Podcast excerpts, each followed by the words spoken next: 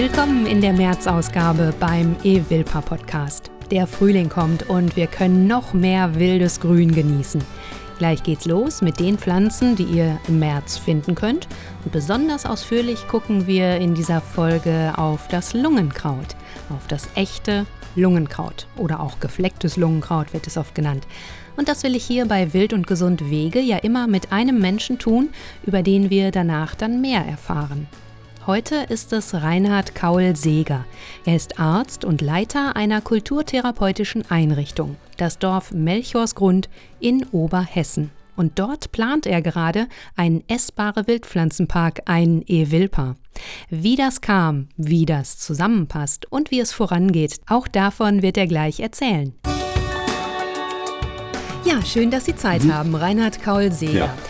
Bevor wir über das Dorf Melchorsgrund und den Evilpa sprechen, der da entstehen soll, bekommen ja die Wildpflanzensammlerinnen und Sammler unsere Empfehlungen für den März. Mhm. Jetzt liegt das kulturtherapeutische Dorf so auf 300 Höhenmetern, wenn ich das richtig gesehen habe. Ja, so knapp 400 sind es, mhm. 380. Das liegt immer ein bisschen daran, auf welcher Höhenlinie man im Navi äh, ah ja, bewegt oder so. auf jeden Fall zwischen zwei ja. Hügeln. Genau. Welche Wildpflanzen finden Sie denn dort zurzeit, jetzt so Ende Februar, Anfang März? Wie ist da Ihre Erfahrung? Naja, also wir haben ja hier sehr viel Wiesen, bedingt durch unsere Landwirtschaft. Und dann findet man eben alles, was so am Wiesenrand, am Wegrand schon mal so sich wagt, rauszuschauen. Ne? Mhm. Also alles, was jetzt mit Nesseln, äh, Brennnesseln und so weiter ja. zu tun hat. Das sind so die ersten, die so kommen. Und dann hat mhm. man natürlich die Pflanzen, die sowieso überwintern. Ne? Wir haben ja, zwar jetzt noch genau. ein paar kleine Schneenester noch. Mhm was hat man? Gänseblümchen sowieso und Gundermann. Ja, genau, die immergrünen Vogelmiere, Gänseblümchen sagten genau. Gundermann, mhm. Nelkenwurz, ja. Labkraut haben wir noch. Genau. Und ja. an frischen Blättern, genau, habe ich jetzt auch schon von der Goldnessel und Taubnessel einiges gesehen, sogar Brennnessel, mhm. erste Triebe. Genau. Mhm. Die Huflattichblüten und Stängel, da müsste ich wahrscheinlich ja, auch noch das ist weiter bei, weg. Ja, mhm. bei uns noch nicht. Nee, hier noch, auch das, noch die nicht. haben wir noch nicht. Münsterland. Ja, genau. genau. Und aber die frischen Triebe vom Ehrenpreis zum Beispiel habe ich genau, auch schon die haben, auf der Wiese. Ja, die haben wir auch, in der Tat. Mhm. Naja, so um die Bäume zum Beispiel da im Garten oder so. Ja. Genau. Mhm. Den aufsteigenden Saft von Birke oder Ahorn können wir ja auch nutzen. Haben Sie das ja. schon mal probiert? Das also wirklich noch nicht. Was wir im Frühjahr machen, ist eben, dass wir die frischen Blätter mhm. sammeln ja, und die dann entweder direkt zum Tee oder zu Sirup dann verarbeiten. Ah, ja. Oder eben auch trocknen mhm. und dann so als Zutaten für Smoothies und so weiter. Ja, toll. Ja. Also schon einiges. Also das haben wir mhm. schon gemacht. Mhm. Bald gibt es ja auch die Keimlinge von der Buche und Spitzahorn. Genau. Und, äh, oder das Kätzchenmehl von Hasel, Birke oder Erle. Genau, das haben wir noch nicht gemacht, aber die äh, erfreuen uns natürlich schon. Ja. ja. Also die Sträucher drumherum sind kahl und dann sieht man eben die Kätzchen. Ja. Ja, besonders fein diese filigranen Blüten. Ne? Genau, ne? so der Blick ist auch nochmal ein interessanter ja, Aspekt. Genau. Ja, genau. Es sind die männlichen Blütenstände für Allergiker ja leider problematisch, aber sie enthalten ja. eben mhm. viel Eiweiß, Mineralstoffe, Flavonoide mhm. und manche schmecken im geschlossenen Zustand sehr gut, habe ich festgestellt. Mhm. Getrocknet und gemahlen werden sie dann zum Streckmehl und das hatte ich in der Folge 3 ja. von Wild und Gesund im letzten Jahr mit Dr. Markus Strauß auch besprochen und da gibt es genau. auch ein mhm. Rezept für veganen Parmesan Roman, der mit Hilfe von Erlenkätzchen gemacht wird. Also vielleicht noch mal reinhören, ja. das lohnt sich auf jeden Fall. Schön, und in der Folge hatten wir außerdem den Bärlauch und das Scharbockskraut genauer betrachtet, die wir ja jetzt auch finden. Mit dem Bärlauch fangen ja die meisten an wenn sie äh, ja mit essbaren Wildpflanzen beginnen, also die Bärenkraft für eine richtige Frühjahrskur, die man sich jetzt holen kann. Also so ein Pesto daraus mit Nüssen und Olivenöl, Salz ist ja auch schnell gemacht. Der Vorrat ja. hält sich lange im Kühlschrank und wenn man einmal so einen guten Standort gefunden hat, dann kann man in ein paar Wochen mit dem Sammeln der Blüten und dann der Samen weitermachen. Konnten Sie da schon bei sich was finden an Bärlauch? Also, wir sind wirklich eine bärlaucharme Gegend. Oh, wie schade. Ja, ich kenne eine gute Stelle. Mhm. Und da war ich jetzt auch neulich schon mal vorbeigegangen, aber da ist noch gar nichts ah, ja. zu sehen. Vielleicht inzwischen, jetzt waren mal zwei Tage Sonne. Ja, das geht dann schnell. Ein bisschen wärmer, mhm. aber das geht dann ja. schnell. Also Ja, so allererste Blättchen habe ich tatsächlich schon gesehen ja. und für ein Butterbrot zum mhm. Abendbrot hat es gereicht. Aber dann will man ja auch das erstmal stehen lassen und, und kommen lassen. Genau. Ja, die Vitamin C-reichen Blättchen vom Schaboxkraut nehmen wir mhm. ja nur so lange und auch immer nur wenige Blätter, bis da die Blüten kommen, denn dann enthalten sie Protoanemonin. Und ich ja, nenne das mal das Gift der Hahnenfußgewächse und das müssen wir natürlich vermeiden. Ich mag mhm. auch ehrlich, ich muss ehrlich mal sagen, den Geschmack der Blättchen kann ich so pur schlecht ertragen. Mhm. Hatten Sie das? Haben Sie das schon mal probiert? Nee, das habe ich, hab ich nicht probiert. Nee. Mhm. also für das Vitamin C ist natürlich toll oder ja. so unterwegs mhm. mal ein, zwei Blättchen zu nehmen, da ähm, fällt ja auch keiner von um. Oder das mhm. Ganze auch in einen Quark zu tun, aber mhm. eben immer nur in ganz geringen Mengen. Ja, hm. diese beiden Pflanzen also auch genauer vorgestellt in Folge 3. Und Reinhard Kaul-Seger, welche Wildpflanze möchten Sie heute besprechen? Ja, also gerne das äh, Lungenkraut, mhm. weil das jetzt auch tatsächlich schon ganz imposant in der Natur steht. Ja, also mit den ja. charakteristischen Blattformen und der gefleckten, also das gefleckte Lungenkraut mit den mhm. gefleckten Blättern, das, das mhm. sticht einfach ins Auge schon, ne? obwohl jetzt noch keine Blüten da sind, aber das kommt ja dann auch bald. Mhm. So im März geht es dann los, auch bei uns, ja, mit den Blütenständen beim Lungenkraut. Mhm. Ist ja eigentlich kein klassisches Küchenkraut, ja, aus der Familie der Raublattgewächse. Mhm. Aber wir können es gut verwenden. Vielleicht äh, mhm. äh, fangen wir einfach mal mit einer genauen Beschreibung an. Man hat ja so dickfleischig, bisschen pelzige Blätter zunächst, die mhm. scheinbar am Boden entlang wachsen, die so radial aus dem zentralen Punkt ja, der Pflanze heraus strahlen und dann eben diese charakteristische Scheckung, also dieses gesprenkelte, hell gesprenkelte ja, was, hellgrüne ähm, bis weiße Flecken. Genau, mhm. fast weiß manchmal, ja. Dann gibt es ja, ja, verschiedene Arten. Wir haben hier auch eine Stelle, da haben wir das Großscheckige. Ja, das ist schon fast wie, wie für so ein Kohlkopf dann, ja, so groß. Auch jetzt schon, ja, in der Zeit. Aber eben noch, wie gesagt, kein Blütenstand und das hat dann eben sehr große Flecken. Also mhm. Also das sieht man dann von weitem mhm. sogar schon. Die Form fast ein bisschen herzförmig. Ja. Und Sie sagten genau, es ja, am, ja. Mhm. am Grund dann mit kleinem Stängel, aber am Pflanzenstiel dann tatsächlich umgreift es den Stängel, also hat keinen genau. eigenen mhm. Blattstängel. Und mhm. hat eben dann so die Haare. Ne? Also ja, borstig kleine Haare. Muss man gut zerkleinern dann. Ne? Genau. Aber eben ja. auch ein gutes Erkennungsmerkmal. Dann. Ja, und ansonsten, also man kann es sowieso eigentlich schwer verwechseln. Mhm. Würde jetzt vom Blütenstand, könnte man sagen, sieht dann aus ein bisschen wie eine Schlüsselblume. Mhm. So glockenähnlich. Mhm. Aber Farbe ist eben ganz anders. Das ist eben auch das Besondere beim Lungenkraut, dass, ja. dass wir da verschiedene Blütenfarben haben. Ne? Also wir haben von Rot bis rosa, Violett bis Blau. Schön. Ja, das fand ich auch so schön. Ich habe dann mir nochmal angeschaut, unter welcher Bezeichnung das so im Volksmund mhm. existiert. Der eine Name, der ist mir sehr ins Auge gefallen, dass eben auch Hänsel und Gretel ja. genannt mhm. wird. Ich habe mir dann nur mal so zurecht gereimt, weil natürlich diese Blütenfarben an einem Blütenstand, dass man dann blau und eben dieses rosa zusammen hat. Früher hat man eben die Geschlechter nach den Farben dann. Ja. Äh, entsprechenden Farben mhm. dann ausgestattet. Ja, die Mädchen waren eben rosa gekleidet und die Jungs dann eben blau. Und ganz früher war ja die männliche ja. Farbe übrigens rosa und rot, weil das eben ja, Purpur war, ne? also noch weiter zurück. Ja. Naja, genau. am Rande. Mhm, ja. Schöne Namen sind noch, weiß nicht, ob Sie die auch gesehen haben, ja. Himmelsschlüssel, blaue Schlüsselblume, Hirschkohl, ja. was ja auch schon darauf hindeutet, dass man gut essen kann, genau. Fleckenkraut, genau. Bachkraut, ja, gibt so einige Namen. Waldochsenzunge habe ich noch gefunden. Mhm.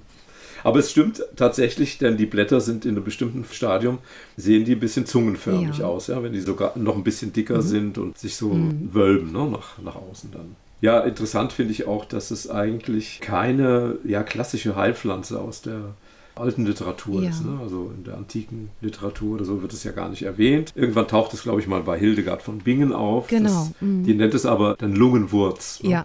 Da hat es noch die andere Bezeichnung mhm. und erst so seit dem Mittelalter, glaube ich, wird das überhaupt erwähnt, ja, in Arzneimitteln. Aber wurde von ihr doch auch verwendet oder empfohlen für Atemwegserkrankungen und auch Magen-Darm. Genau, ne? ja, ja, das mhm. schon. Aber es gibt eben bessere Heilkräuter dafür, ja. Ja, verbreitetere, ja, vielleicht. Mhm. Genau, man hat ja dann Huflattich oder sowas dann auch. Mhm. Viel verwendet. Und man kann es auch gut kombinieren. Man kann ja Lungenkraut auch durchaus in ja. Teemischungen dann für Atemwegserkrankungen dann verwenden. Mhm. Ne? Von den Inhaltsstoffen ist es klar, ist die Kieselsäure ist eben mhm. ein hoher Anteil und das ist ja auch für Epithelien und Schleimhäute einfach mhm. angezeigt. Da kann man schon ein bisschen ablesen, wofür es gut ist. Und äh, Lungenkraut ist eben auch für Magen-Darm-Erkrankungen mhm. gut. Denn das würde jetzt äh, eigentlich wieder zusammenpassen mit dem, was wir von den Erkältungs- Krankheiten oder dem, was dann eben mit diesen Viren mhm. zusammenhängt. Wissen aus der Medizin, das sind ja alles Krankheiten, die meistens Schleimhäute im weitesten Sinne mhm. betreffen. Ne?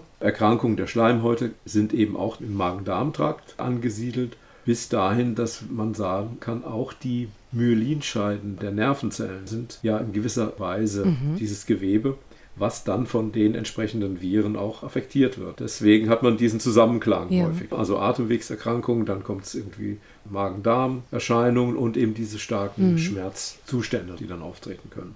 Und für all das weiß man, ist eben Kieselsäure oder diese Heilpflanzen, die viel Kieselsäure enthalten. Ja, Schleim- und Gerbstoffe. Äh, mhm. Gerbstoffe ja. und Saponine und so weiter. Das heißt, aber als Arzt nutzen Sie auch diese Heilkraft? Ja, auf jeden Fall. Also speziell jetzt beim Lungenkraut gibt es jetzt nicht was ganz Besonderes, sondern das ist eher so diese Behandlung von Bagatellerkrankungen. Ja, oder so in Anfangsstadien, ne? dass man genau. gar nicht erst wartet, bis es was Schlimmeres genau. wird, mhm. sondern. Hm. Man kann auch durchaus sagen, dass man bestimmte Wildpflanzen, die Heilkraft haben, eben vorbeugend zu bestimmten Jahreszeiten dann gibt. Ne? Also wenn die mhm. kalte Jahreszeit anfängt, dann kann man da auch getrocknete Pflanze zum Smoothie dazu machen oder ins Müsli und so. Das ist alles mhm präventiv dann sehr gut verwendbar. Wichtig dafür, denke ich, ist einfach, dass man gut selber auf seinen Körper hört. Also, mhm. dass man eben nicht wartet, bis irgendwas noch schlimmer, noch schlimmer wird und dann zum Arzt geht, sondern auch schon mal vorher etwas ja, tut. Mhm. Ja. Genau, das ist ja ein großes Thema. Ja? Ne? absolut. Dass, mhm. dass man seine Gesunderhaltung oder sein körperliche und seelische Gesundheit auch verantwortungsvoll in die eigene Hand nehmen kann. Mhm. Da sollten wir mhm. uns immer wieder darauf besinnen und äh, sobald wir rausgehen in die Natur oder eben, ich weiß jetzt nicht, wie das Wetter bei Ihnen ist, also wir haben heute sonnig wieder mal so ja auch strahlenden Sonnenschein ja, und äh, genau man merkt, wie so die Kräfte, die inneren Kräfte einfach dann auftanken und man ja, ja, erfreut in den Tag geht und man geht in die Natur und man merkt, wie alles in den Startlöchern ist, ja, die Knospen wollen schon ja. raus und äh, das nimmt einen dann so mit. Davon kann man profitieren, auch für mhm. die eigene Gesunderhaltung. Mhm.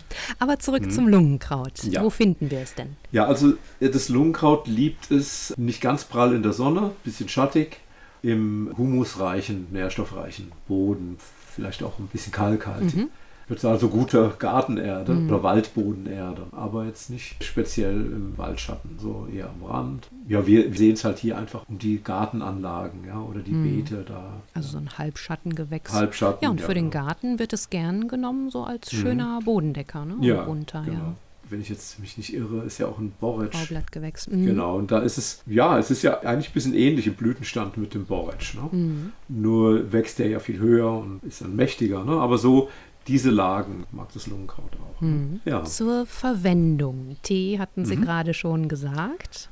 Aber genau. jetzt, mhm. die zarten Blätter können wir ja auch nehmen. Genau. Wie ist da Ihre Erfahrung? Vom Geschmack her ist es ja sehr ja. ja so gurkenähnlich, könnte man fast ja. sagen. Ne? Mild. Ja, obwohl es Gerbstoffe enthält, ist es jetzt auch nicht besonders astringierend, aber es ist, soll man sagen, es macht einfach so eine feinherbe Nuance. Also wenn man, wenn jetzt nicht ein anderer Geschmack da vorherrschend ist oder so, dann geht es fast unter. Aber mhm. es ist irgendwie so ein Geschmack nach Frische auch, ne? So Frühling, ja. Belebung. Mhm. Aber es ist jetzt nicht besonders auffällig oder auf, aufdringlich oder so. Also man würde es mischen ja, in kann, kann Salate. Suppen, durchaus genau, auch ja. Spinat. Später die Blüten kann man ja auch verwenden. Kann man auch verwenden, genau. Die kann man mhm. ja auch im Salat. Das ist auch dekorativ noch. Ja. Ne? Allerdings ab September mhm. sind die Blätter nicht mehr genießbar. Ja, das ist ja doch bei fast allen Wildpflanzen auch so. Ne? Die haben ihre bestimmte Zeit, wo sie vital sozusagen in die Welt hinaus wachsen und äh, mhm. äh, uns erfreuen. Und dann irgendwann ist die Zeit vorbei und dann werden da auch Abbauprozesse in Gang gesetzt, die dann eben nicht mehr zum, mhm. zur Gesunderhaltung jetzt zuträglich sind ja. und auch nicht mehr genießbar sind, mhm. ja, oft. Ja, weil wir immer mit dem Wachstum gehen und dann eben ab Herbst, genau. Winter mhm. oft die Wurzeln ja. auch nutzen oder, genau. naja, die Ausnahme sind dann eben die Immergrünen, die uns durch den ganzen Winter begleiten. Ja. Genau. Gibt es ein besonderes Rezept, was Sie empfehlen könnten? Ja, also tatsächlich die getrockneten frischen Blätter oder die, eigentlich die ganze Pflanze in, äh, in der Blütezeit getrocknet, also geschnitten, getrocknet und zu Mehl dann mhm. mahlen dass es dann wie so ein feines Krautmehl wird. Und das eigentlich immer in, mhm. zu Müsli und Smoothies ja, oder sowas. Mhm. Also sozusagen präventiv für mhm. Erkältungsphasen oder begleitend. Ja, toll. Super Tipp, danke. Ja, gerne. Dann kommen wir jetzt zu den Wegen, den persönlichen und denen zum nächsten Evilpa im Dorf Melchorsgrund. Dafür gucken wir also nach Schwalmtal in Hessen. Das liegt zwischen Fulda und Gießen und dort gibt es das kulturtherapeutische Dorf Melchorsgrund. Reinhard Kaulseger, 1980 wurde diese Lebensgemeinschaft gegründet. Wer lebt in dem Dorf? Das ist auch eine Entwicklung mhm. ja, über die Jahre natürlich, wenn man jetzt fragt, wer lebt in dem Dorf. Begonnen hat das alles mit Menschen, die erlebt haben in ihrem Umkreis, dass Bekannte, Freunde, Schulkameraden, bei mir war es tatsächlich auch so, dass es in der Schulzeit schon begann, dass da Menschen waren, die sind irgendwie aus allem rausgefallen. Und dann war für mich das zum Beispiel das eindrückliche Erlebnis, eine Klassenkameradin, die ich jetzt gar nicht so wirklich näher kannte, ja, aber die, ja, die lief immer so ein bisschen mit, man hat ein bisschen was mitbekommen. Ja, sie war ein bisschen Außenseiter, hat nie so an Gemeinschaftsaktivitäten dann so ja. teilgenommen. Und plötzlich war sie weg. Mhm. Und da kam zum ersten Mal so dieser Ausdruck, ja, die hat eine Überdosis mhm. gehabt. Also das war so das der erste, sagen wir mal, Einschlag in so ein noch behütetes, ein bisschen naives Jugendlichen-Dasein. Ja. ja. Und ab da war irgendwie für mich, da war was geöffnet so an Sensibilität und äh, Aufmerksamkeit, was ist da los? Mhm. Ja, also ich verstehe das nicht. Was heißt das? Ja, was bedeutet das und wie kann jemand sich selber in so eine Situation bringen? Ja. Und was steckt dahinter? Und irgendwann über Umwege, über ja, Psychologie, Philosophie und so weiter, äh, überall mal reingeschaut, bin ich dann in der Medizin gelandet, mhm. weil mir irgendwie alles keine Antworten gegeben hat auf die Fragen, die da entstanden. Ja? Also was unterscheidet mich von diesem Menschen, ja, der da plötzlich einfach äh, nicht mehr da mhm. ist. Ja? Und warum bin ich anders oder warum ist das so und gibt es ein Anderssein oder könnte mich das auch so mal packen, ja. Mhm.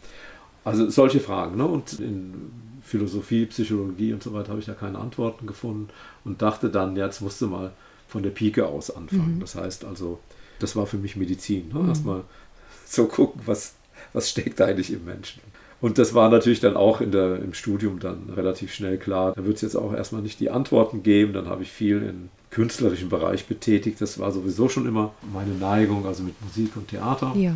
Habe eine Schauspielausbildung Ach. begonnen nebenher, neben dem Studium einfach um die Spanne zu eröffnen und weiter auf der Suche zu sein. Ja. ja. was ist das Geheimnis des Menschen? Das steckt eigentlich dahinter. Und das hat sich dann eigentlich durchgezogen durch Studium und weitere Fortbildungen, dass ich dann letztlich dazu kam, zu sagen, wenn, dann gibt es für mich einen Weg, muss was mit Seelenheilkunde zu tun mhm. haben. Also Psychiatrie ist es dann in der Medizin. Und da habe ich dann eben meine ersten Schritte gemacht, nachdem ich äh, fertig war als Arzt und hatte meine Erfahrungen in Marburg in der Uniklinik gemacht und da hatte ich das große Glück, an äh, einen Professor Blankenburg zu geraten, der immer offen war für Fragen, mhm. auch grundsätzliche Fragen. Und da hat es sich ergeben, dass ich mit einem Kollegen zusammen ein kleines Pilotprojekt gemacht hatte und mit einer ganzen Station von Patienten, die damals so nannte man Borderline-Patienten, also Menschen, die eben ja, in der Lage waren, von 0 auf 100 so alles kurz und klein zu schlagen oder sich selber zu verletzen. Mhm. Und die waren dummerweise alle in einer Station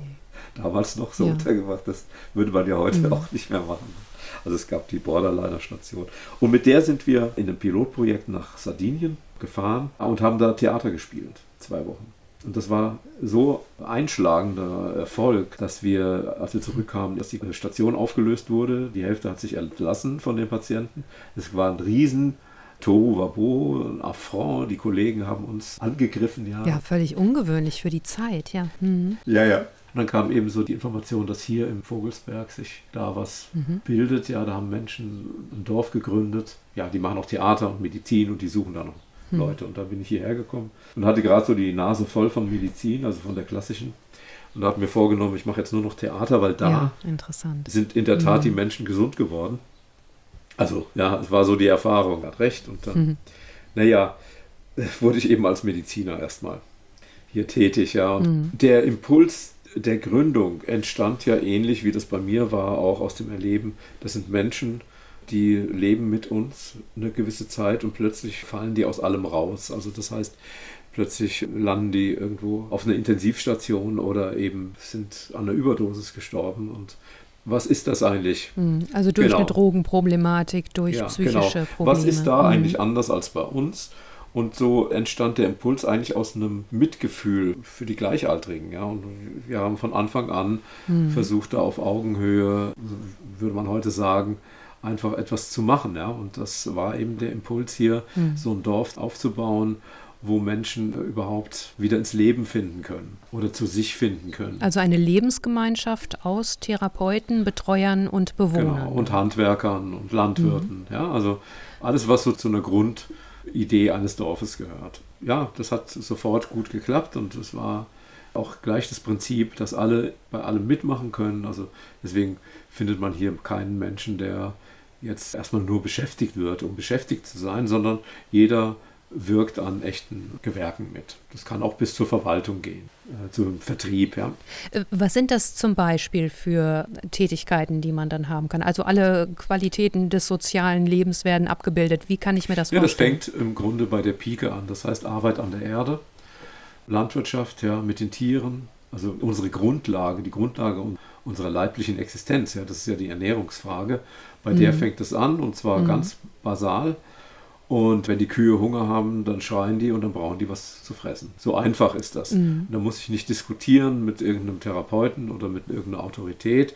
Das ist ja. einsichtig und das ist ja. nachvollziehbar und damit geht's los. Das heißt, und so sind auch alle eingebunden in, in Zusammenhänge, ja. die sie wieder spüren können. Ja, das geht dann eben weiter in wenn Sie jetzt so einen Zusammenhang äh, erwähnen, dann ist es eine Art Kreislaufwirtschaft. Mhm. Ja.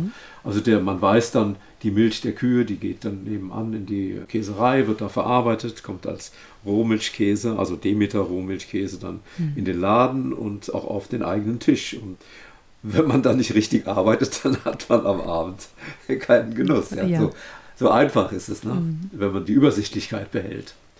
Im Gartenbereich ist das ähnlich oder in der Schreinerei. Vieles, äh, was bei uns in der Schreinerei oder Zimmerei gemacht wird, dient ja der Instandhaltung der Lebens- und Wohnqualität oder Verbesserung. Ja? Mhm. Und da kann jeder mhm. das unmittelbar spüren. Ja? Wenn man da Mist baut, auf Deutsch gesagt, dann tropft halt das Wasser durch die Decke oder so. Das gehört dazu, ja, zu erlebbar zu machen. Ja.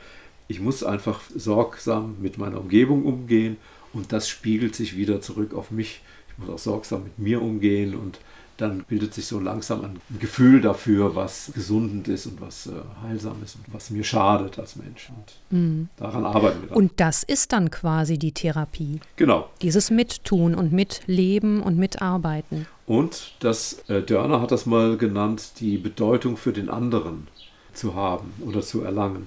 Das ist eben ein ganz wichtiger, essentielles Bedürfnis von Menschen, dass sie mit ihrem Dasein eine Bedeutung für einen anderen Menschen haben. Mhm. Keinem bringt das was, irgendwas vor sich hin zu brutzeln und dann will es keiner. Ja? Mhm. Das ist hm. unbefriedigend. Also es ist immer so das Wichtige, dass der Mensch, der jetzt hierher kommt und eine Unterstützung möchte, dass der auch etwas bieten kann dem anderen. Dass er erlebt, das, ja. was ich tue, ist auch für einen anderen gut. Ich bin nicht nur der, in Anführungszeichen, Hilfeempfänger, ja, der Almosenempfänger mhm. oder so, sondern ich bin ein Mensch, der in seinem würdevollen Dasein eine Bedeutung für andere Menschen hat. Also das ist ein, so eine mhm. Grundempfindung, die hier gepflegt wird.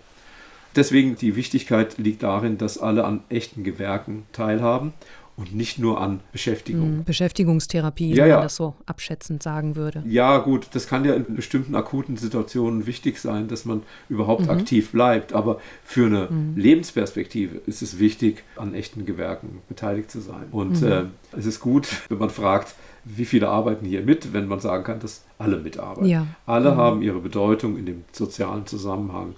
Und das können sie später auch transportieren in andere Lebenszusammenhänge. Mhm. Wenn man das einmal verstanden hat, dass das, was ich tue, wichtig ist. Und äh, früher war das ein gemeinsames Wohnen auch noch und auch das soll sich genau. jetzt mhm. ändern durch neue Wohnmöglichkeiten, also für mehr Autonomie, für selbstbestimmtes Wohnen. Genau. Und mhm. da kommt jetzt der essbare Wildpflanzenpark ins Spiel. Wie kamen Sie auf die Idee? Sagen wir mal, der Anstoß war eine Gartenhütte. Also die Geschichte erzähle ich dann gerne auch, weil das für uns ja auch der erste Anstoß war, da auf das Problem aufmerksam zu werden. Ein Bewohner hier, der viele Jahre schon hier lebte, der hat mitgeholfen bei der Neuerrichtung einer Gartengerätehütte ne, bei uns auf dem Gelände. Und als dieses äh, Häuschen dann fertig war, dann stellte mhm. er sich vorne hin und sagte so, Und wo wollt ihr jetzt eure Geräte hin tun? Weil ich ziehe da ein. Und das gab natürlich erstmal großes Gelächter und dann beim Nachfassen wurde deutlich, das hat einen ernsten Kern und einen ernsten Hintergrund. Er hatte für sich überlegt, wie er eigentlich jetzt ja, mit Mitte 50, nach 30 Jahren rein raus Psychiatrie, Intensivstation, abhängig sein, Umschulungsmaßnahme, Wiedereingliederung und so weiter und immer wieder auf die Nase zu fallen, dass er sich gesagt hat, so, das reicht mal, ich schaffe das nicht nochmal ich kann nicht nochmal ins äh, Rhein-Main-Gebiet, wo ich herstamme, und nochmal irgendwie so versuchen, auf den ersten Arbeitsmarkt zu kommen. Ja. Das geben meine Kräfte nicht mehr her. Hm. Ich bin bereit, mich ganz in einem bescheidenen Lebensraum äh, einzurichten, aber es müsste mein selbstbestimmter Wohnraum sein, mein Lebensumfeld, ich kann auch im, jetzt in meinem Alter nicht mehr dauernd das ertragen, dass jemand durch meine Wohnräume läuft oder einfach reinkommt. Ja, WG. Dass ich früher. eben hm, dieses ja. WG-Leben auf Deutsch gesagt schaffe ich hm. nicht mehr, auch kräftemäßig nicht mehr. Ich muss mich zurückziehen können. Hm. So, und dann entstanden eben diese Gespräche und dann haben wir überlegt, wie können wir das strukturieren und dann kamen wir eben auf diese Tiny House-Idee und dass wir eine kleine Siedlung von 10 bis 20 Tiny Häusern hier um den Dorfkern herum ansiedeln und äh, das mhm. wurde eben erstmal sondiert, das Feld mit den Behörden hier, ist sowas denkbar. Also wir müssen mhm. eine Bauleitplanung machen. Das ist sowas wie eine Quartiersentwicklung oder Stadtteilentwicklung. In dieser Planungsphase, da tauchte dann eben die Frage auf, was macht ihr denn mit den Ausgleichsflächen? Weil wenn man baut, muss man ja auch wieder für Ausgleich sorgen, wenn man da Land ja. äh, in Anspruch nimmt. Mhm. Und das hätte man jetzt eben auf eine billige Art lösen können, weil wir haben hier Streuobstwiesen, die wir dann ausweisen könnten oder so. Aber wir wollten da auch mhm. eben was Neues schaffen. Und in der Situation stieß ich dann auf diese Evilpa-Idee und über Beiträge von Dr. Markus Strauß, die ich da gesehen habe, ja, hat das eigentlich gleich gezündet bei mir, weil mhm. da war mir klar, das könnte eine wirkliche Bereicherung und Aufwertung von sogenannten Ausgleichsflächen werden, wenn man daraus ein Konzept macht, was wirklich umfassend nochmal einen neuen Impuls in Richtung Ernährung und naturnahe ja. Pädagogik gibt mhm. und gleichzeitig nochmal Gemeinde und unser Dorf und Öffentlichkeit ein bisschen zusammenbringt und mhm. durcheinander bringt. Also eine wunderbare Ergänzung genau. fürs Dorf, für die Lebensgemeinschaft, mhm. aber eben auch dann öffentlich genau. zugänglich, genau. denn das ist ja auch immer wichtig ja. bei einem essbare Wildpflanzenpark. Genau, das mhm. ist auch für uns wichtig, dass wir immer mehr in die Vernetzung ja. gehen. Und das, wo man vielleicht mal den Vorwurf machen könnte, das ist eine Sonderwelt, ja. die es in gewisser Weise auch ist, weil wir haben natürlich den Anspruch, dass wir hier entschleunigt sind. Ja, das erleben Sie, wenn Sie hier hochkommen. Ja. Äh, dann merken Sie, ja, das ist sofort, man kommt runter, man ist, mhm. äh, man kommt zu sich und es wird ein bisschen eine andere Zeitqualität spürbar. Mhm. Also das ist der Schutzraum, den mhm. wir brauchen. Aber wir würden den Schutzraum natürlich auch gern anderen Menschen zur Verfügung stellen, im Sinne eines Naherholungsgedankens und das ein bisschen erweitern in die Gemeinde hinein, in die Region, mit so einem, ja, fast schon pädagogisch-touristischen Angebot, ja, mit einem E-Wheel-Park. Ja, beide Aspekte sind ja drin, genau. Genau, mhm. das kann ein Anziehungspunkt werden. Und das, was im Moment noch ein bisschen von Ausgrenzung oder Stigmatisierung für die Menschen mit seelischen Erkrankungen behaftet ist, dass das ein mhm. bisschen normaler wird. Ja. Dass da die Ängste weggehen. Ja, das haben wir schon in der Gemeinde ganz gut erreicht. Also da mhm. sind wir gut vernetzt und da sind die Menschen gut eingebunden. Aber sobald es dann so über die Grenze rausgeht der Gemeinde, dann ist es schon wieder, ja, muss man immer wieder kämpfen ne, in ja. der nächsten Stadt oder so, ja. ja, um das, um die Selbstverständlichkeit des mhm. Selbstverständlichen mhm. eigentlich. Ne? Das können wir damit erreichen und das wäre ein schöner mhm. Ansatz. Jetzt wird sich mancher fragen, okay, ich habe die Idee, ich möchte einen Evilpa haben. Wie mhm. gehe ich vor? Wie fange ich an? Wie haben Sie angefangen? Wir haben jetzt einfach mal einen Termin ausgemacht mit dem Dr. Markus Strauß. Mhm. Die Bianca Zock, Brotbeck, die war als Zuständige hier für die Region Hessen mit dabei und das hat dann sofort mhm. gezündet. Das war einfach, wenn Dinge stimmen, ja, dann geht das ganz schnell. Ja? Dann haben wir uns sofort verstanden, dass, es, dass ja. es so viele Möglichkeiten hier gibt. Wir haben eine ganz diverses Biotop im Grunde hier, fast schon ein ganzes Hochtal, was sehr divers strukturiert ist in der mhm. Pflanzenwelt und man findet vieles schon vor. Und das braucht man jetzt nur ein bisschen zu betonen, dann werden ja. ein paar Wege angelegt, dann müssen wir das natürlich pädagogisch aufbereiten mit den Tafeln zu Informationen und so weiter. Aber das ist vor dem geistigen Auge alles schon da. Nur Wir brauchen im Moment noch die Planungssicherheit. Das heißt, wir können eigentlich erst in die praktische Umsetzung gehen, wenn wir die Genehmigung haben, also für die Bauleitplanung. Ja. Das wird hoffentlich in diesem Jahr der Fall mhm. sein. Signale wurden ja schon ausgesendet, mhm. dass es aufgenommen wird. Gut. Und dann geht's los, ja. Also dann mhm. nehmen wir das, was wir hier haben, ja. und das ja. wird einfach dann ein bisschen besser strukturiert noch und dann der Öffentlichkeit zugänglich gemacht und uns selbst natürlich auch in pädagogischen Projekten. Da haben wir eins schon gehabt mhm.